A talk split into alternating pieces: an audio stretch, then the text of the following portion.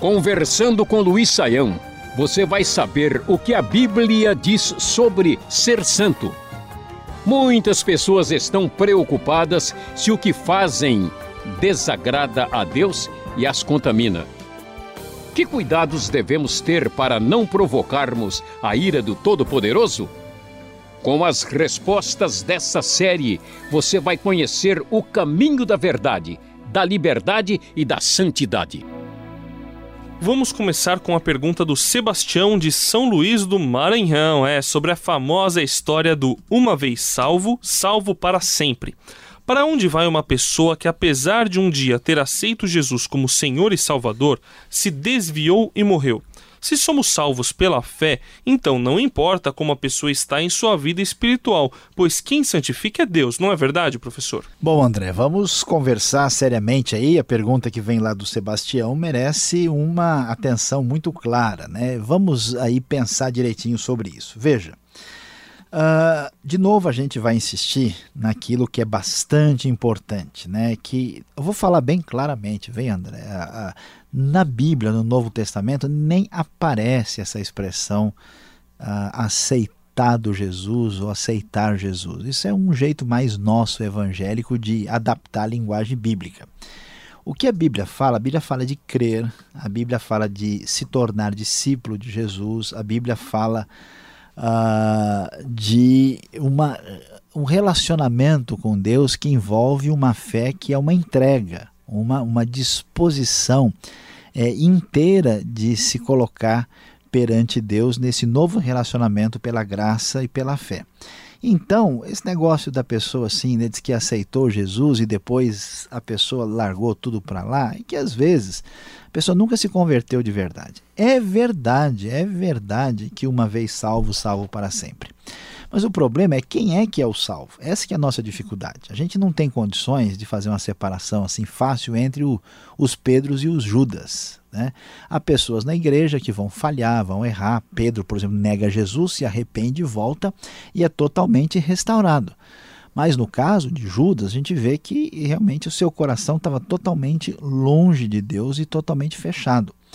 Então, o que, que acontece? Nós somos salvos pela fé, mas ser salvo pela fé não significa uma fé que não se manifeste, que, aliás, é o, o, o claramente né, a palavra uh, que a gente vai encontrar, o conceito que aparece em Tiago. Tiago deixa muito nítido que a pessoa é, é salvo por uma fé que se manifesta com obras. Não dá para ficar assim vazio e separado, como se uma coisa não tivesse nada a ver com outra. Então veja bem, uma pessoa que, que, que morre, apesar de ter dito que ele aceitou a Cristo, mas ele morre numa situação de total rebelião uh, contra o Evangelho, em oposição a Deus, a Bíblia vai deixar bem claro que uma pessoa verdadeiramente salva, uh, ele é preservado por Deus. Mas para mim, André, é muito difícil imaginar que uma pessoa que morre numa situação de apostasia, de rebelião total, e, e, e, que essa pessoa de fato é salva porque é dito que em uma certa ocasião ela afirmou que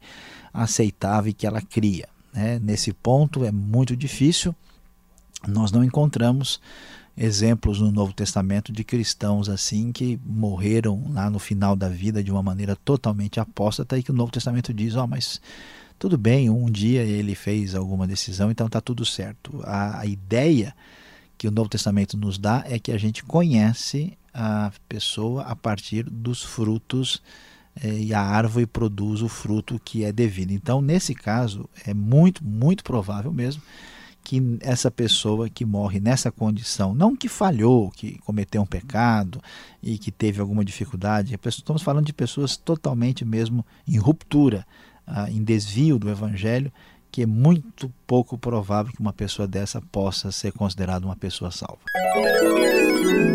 Na história da igreja, sempre houve algumas pessoas consideradas impuras pelo simples fato de terem algum problema físico ou serem diferentes. Os canhotos na Idade Média, por exemplo, sofriam muito.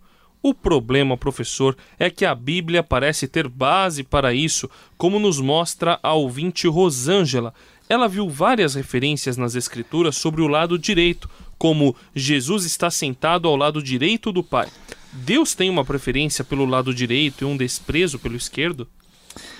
Pois é, André, essa pergunta aí a gente tem que responder direito, né? Senão a coisa vai complicar aqui e a gente não vai poder sair nem pelas direitas nem pelas esquerdas diante dessa questão que aparece aí. Então veja bem, uh, o que a gente precisa entender é que grande parte da linguagem bíblica ela é apresentada dentro de um contexto é, onde certas expressões, metáforas e símbolos têm um certo significado. Quer ver que coisa interessante? Você abre no Apocalipse e aparece Jesus glorificado para João na sua grande visão lá na ilha de Pátimos. E quando ele aparece, ele aparece com os seus cabelos brancos como a lã.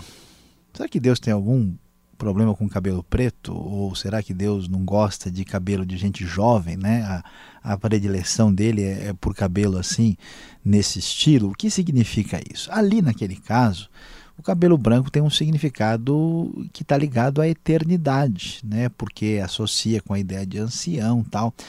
Mas veja bem, não há nenhum problema. E a pessoa ter cabelo preto, marrom, vermelho, lilás, loiro, qualquer grisalho, sendo a cor de abóbora, como o texto não está falando disso. Então é importante a gente entender que a gente tem diversos simbolismos é, que faziam sentido especialmente ah, naquele contexto, naquela cultura. Por exemplo, o, o, Jesus aparece né, sentado num trono, Deus aparece sentado num trono, porque naquele tempo tinha rei.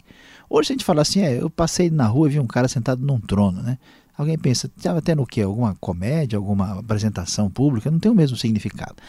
Nesse sentido, a gente não pode radicalizar dizendo que quando a Bíblia fala que está à direita, que naquele contexto era uma, uma situação de uma posição de honra, de valor, né, de especial importância, como se Deus tivesse dificuldade com isso.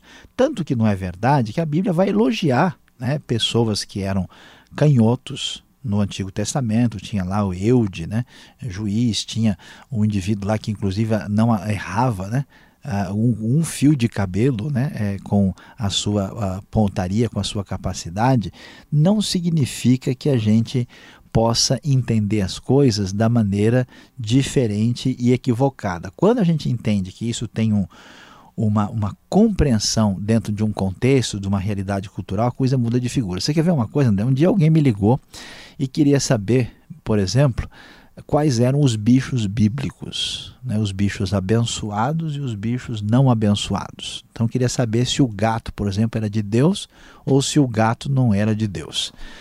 E aí, né, como é que é o pobre dos gatinhos, né, tão bonitinhos lá, não tem muito gato assim na Bíblia, não é a, a referência da Escritura, mas é, é, não se pode, né, é, entender as coisas dessa maneira. Então eu respondi para a pessoa o seguinte, né, uh, o que, que a gente vai observar aí nessa situação? Jesus, por exemplo, ele é o leão de Judá, mas Satanás também é como um leão que busca né, quem possa tragar. Nesse sentido, o leão não é nem do bem nem do mal. Ele é um símbolo que pode representar força, realeza, nobreza e pode significar potencial de destruição. Então, nesse sentido, Deus não está em última instância, nem a favor dos direitos, nem dos canhotos, nem da esquerda, nem da direita, nem de qualquer outra coisa, porque são apenas símbolos que têm um significado particular e especial. A pergunta agora é do Murici. Ele quer saber por que cresce nas igrejas a busca de alguns por fama e prosperidade, sendo que a Bíblia dá muito mais atenção à santificação, à salvação e ao fato de o reino de Deus não ser desse mundo? Ele cita ainda João 16:33, parte B: No mundo tereis aflições, mas tem de bom ânimo, eu venci o mundo. Pois é, André, a pergunta aí que o Murici apresenta, ela tem uh, aí de fato uma importância muito grande. Porque é verdade que hoje há uma, uma realidade, muitos ambientes religiosos, inclusive, inclusive evangélicos, né? onde fama, prosperidade acabam tendo aí a importância maior. Né? E ele até fala, mas espera aí, a salvação do reino de Deus não é uma coisa que não é desse mundo. Então vamos tentar aí ver como é que a gente lida com essa questão. Uh, é importante ressaltar é, que, que é verdade que o reino de Deus não é desse mundo, no sentido em que ele não, não procede do ser humano, mas não que ele seja um reino estratosférico que não tem nada a ver com a nossa realidade. O reino de Deus começa na vida de uma pessoa que se converte e ele, ele transforma a sua vida e a família e o mundo à sua volta numa realidade melhor e tem a responsabilidade de fazer do mundo um lugar melhor.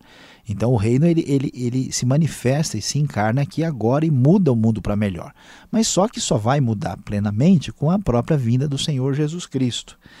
O problema é, é uma questão mais séria que tem a ver com valores. Né? Infelizmente, nós enfrentamos os desafios uh, de viver numa sociedade com ideias e valores que não são referências cristãs. Isso sempre aconteceu. E hoje em dia, nessa nossa sociedade capitalista, assim, neoliberal, o pessoal sempre imagina que se a pessoa tem um monte de grana, tem fama, e tem eh, recursos ah, assim eh, passageiros que isso é o que importa na vida. Então isso acaba tendo uma associação indevida com o cristianismo e as pessoas em vez de entender é, a importância de Deus, do reino de Deus, das coisas ligadas ao reino, elas colocam essas coisas em primeiro lugar. Tudo isso é muito bom, não tem valor, não há nenhum erro nessas nas coisas, vamos dizer, ligadas às riquezas e os bens. Se a gente entende que Deus está em primeiro lugar e que a gente não tem nada e que essas coisas são usadas para o benefício do reino de Deus e das outras pessoas. Agora, quando a gente